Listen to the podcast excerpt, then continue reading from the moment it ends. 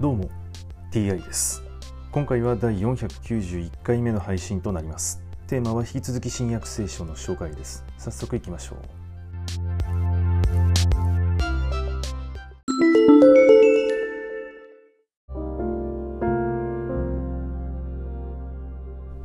新約聖書第490回。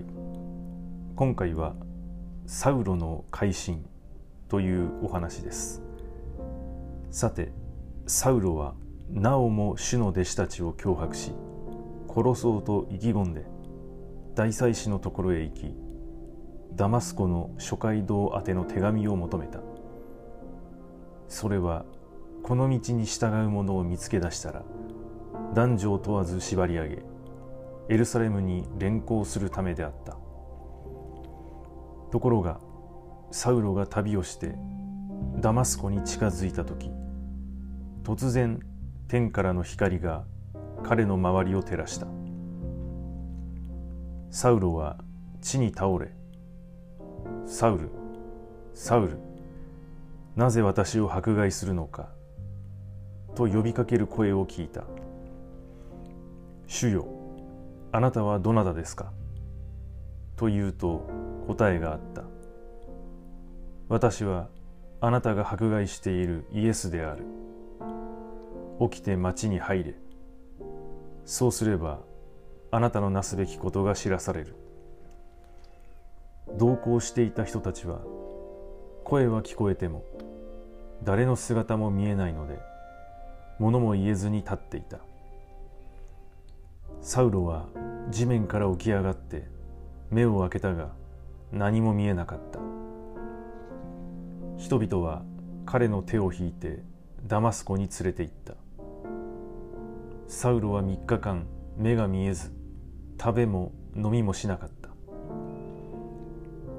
ところでダマスコにアナニアという弟子がいた。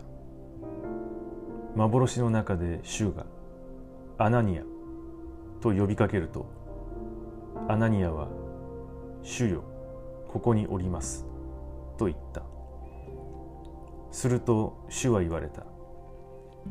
立って直線通りと呼ばれる通りへ行きユダの家にいるサウロという名のタルソス出身の者を訪ねよ。今彼は祈っている。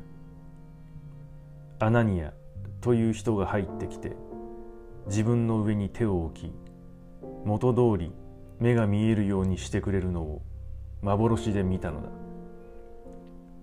しかしアナニアは答えた。主よ私はその人がエルサレムであなたの聖なる者たちに対してどんな悪事を働いたか大勢の人から聞きました。ここでも皆を呼び求める人をすべて捕らえるため祭司長たちから権限を受けています。すると主は言われた。行けあの者は違法人や王たち。またイスラエルの子らに私の名を伝えるために私が選んだ器である。私の名のためにどんなに苦しまなくてはならないかを私は彼に示そう。そこでアナニアは出かけて行ってユダの家に入りサウロの上に手を置いていった。兄弟サウルあなたがここへ来る途中に現れてくださった主イエスはあなたが元通り目が見えるようになりまた精霊で満たされるようにと私をお使わしになったのです。するとたちまち目から鱗のようなものが落ちサウロは元通り見えるようになった。そこで身を起こしてバプテスマを受け食事をして元気を取り戻した。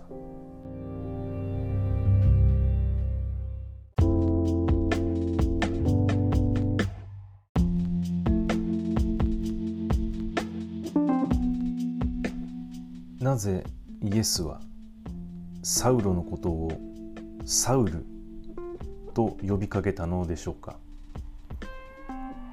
そしてなぜイエス主は人々を苦しめるのでしょうか？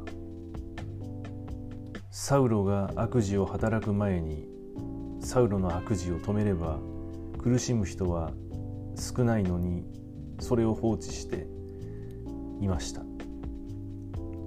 そして目から鱗のようなものが落ちるという表現、えー、これは今でもさまざまなところで使いますがこれは聖書から来た表現ということですね。はい今回はこれで以上です。また次回もどうぞよろしくお願いいたします。それでは。